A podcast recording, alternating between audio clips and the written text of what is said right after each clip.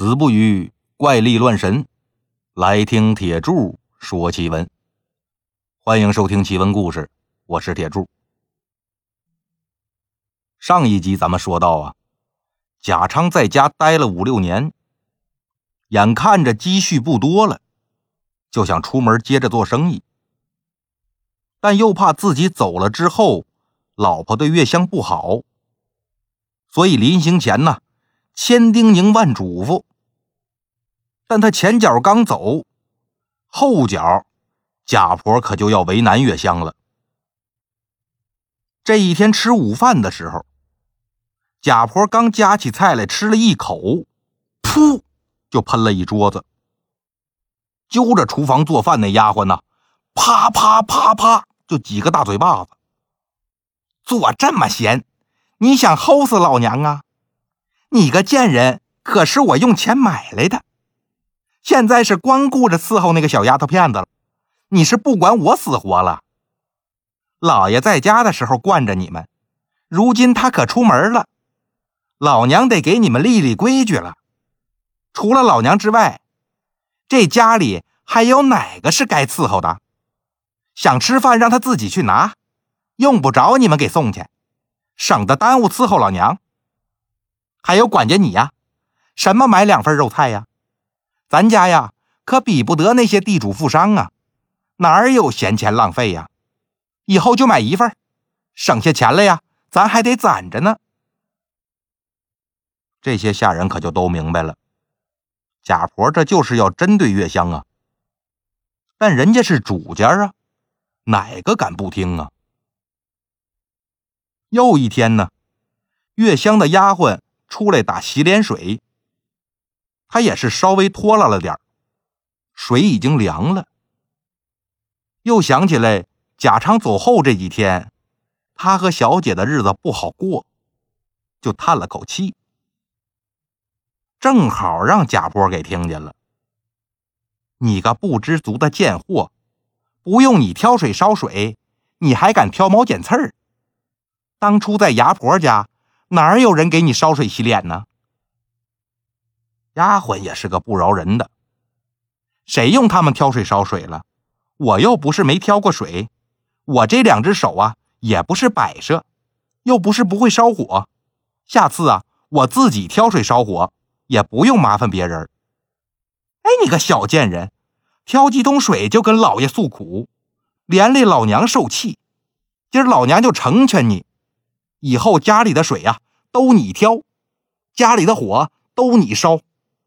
要是干不好啊，看老娘不扒了你的皮！等你那个知冷知热的老爷回来，你再掉眼泪告黑状去，老娘也不怕他赶老娘出去。月香这时候在房里听见贾婆骂自己那丫鬟，赶紧就跑出来了，说：“贾婆啊，您别生气，是我们不对，您大人有大量，别跟我们下人计较，我们以后啊，好好伺候您就是了。”丫鬟一看这小姐出来认错了，她也不忍心让小姐受委屈，也跟着说：“是奴婢错了，求夫人呐，看在小姐的面子上，原谅奴婢吧。”但贾婆可不依不饶啊！什么小姐小姐的，要真是小姐，也不用到我们家来了。我们呢，就是个普通人家，也不知道小姐是什么品级，你动不动就拿小姐来压老娘。老娘还真就不怕，今儿咱可得说明白喽。就算是小姐，那也是我们花了大价钱买来的。那老娘可就是个主母了，贾婆也不是你们能叫的。月香心里明白，贾婆就是看不上自己，所以她说什么都没用，含着眼泪呢，转身进房去了。贾婆是发了一通邪火。又吩咐家里的下人，以后啊都不许叫石小姐了，就叫她月香。又让月香那丫鬟把铺盖搬到自己房里来，说这是为了方便伺候自己。以后呢也不许回月香房里去了。月香要是想吃饭呢，就自己去厨房拿。等又过了几天呢，贾婆就让下人趁着月香去厨房取饭的功夫，把月香那房门给锁上了。月香端着饭碗没地儿去，只好就在外边把饭给吃了。到了晚上没地方睡觉啊，他就跟丫鬟呢睡一个被窝。贾婆呢，这就算又多了一个丫鬟来伺候自己。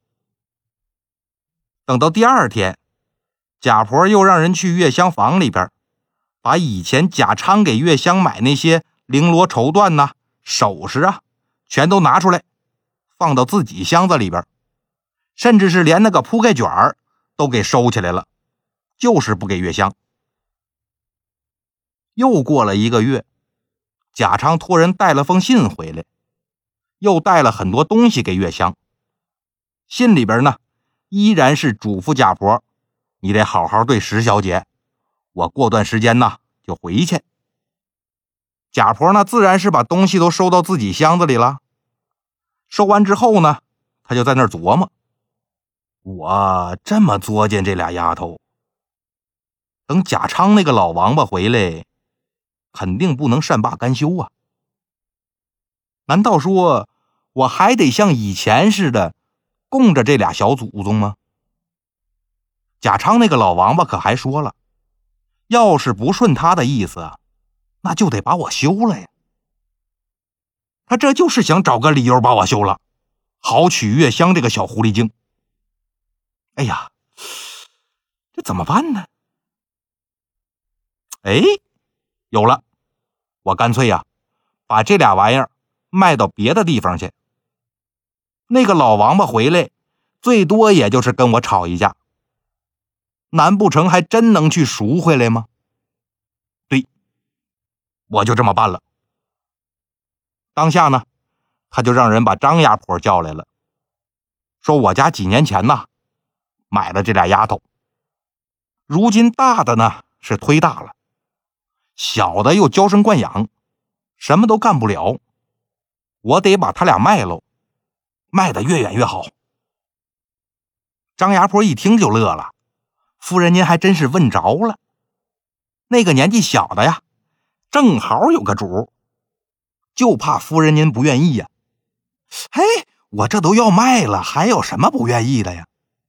哎呦，夫人您听我说呀，咱们县太爷钟离义家里边不是有个小姐吗？哎，这事我知道啊。哎，您知道就好了。他们家这位小姐呀，许配给了德安县县太爷高原高大人的。长公子，这成亲的日子可就要到了，嫁妆都准备好了，单缺一个随嫁的丫鬟。昨儿个钟离大人还找我问呢，这不巧了吗？今儿个夫人就说起来卖丫鬟这事儿了，我就怕夫人嫌远不想卖。贾婆心说：“我正想找个远点的地方呢，这不正好吗？况且说。”把人卖到知县家里头，等那老王八回来了，肯定也不敢去赎人呢。想到这儿呢，赶紧跟张牙婆说：“做官府家的陪嫁呀，那可比在我家强多了。我有什么不舍得的呀？只要别让我亏本就行了。”张牙婆说：“那夫人您想要多少啊？买的时候啊，那就是五十两。养了这么多年，饭钱。”可也不少呢。瞧您这话说的，饭钱可不能算上啊。不过这五十两啊，您包在我身上也行吧。那就麻烦您了。另外呀，那个老丫头，您也得给我费费心。他俩是一起来的，走了一个呢，另一个肯定也养不住。况且这都二十多岁了，也到了要嫁人的年纪。我也不想再留了。那这个您想要多少啊？这个原来是三十两银子买的。哎呦，这这可难了。岁数这么大了，他卖不上价啊。要是能减一半的话呀，倒好说了。我呢有个外甥，三十岁了，我以前答应他给他娶个老婆。但是我这手头紧呐，也找不着合适的。夫人家这老丫鬟呢，我看倒挺合适。那这么说，既然是你外甥，我就让你五两银子。你看看，我这也算做媒呀，我总得有点保媒的钱呢。你让我十两吧，那我就做个好事吧，二十两就二十两吧，你快点把事办了就行。哎哎，您放心，我呀这就去知县大人那儿。不过咱得先说好喽，这要是说成了呀，一手交钱，一手可就得交货。这个你放心，只要谈妥了，我这儿肯定没问题。那成了，我先走了，您就等消息吧。贾婆心里边这个高兴啊！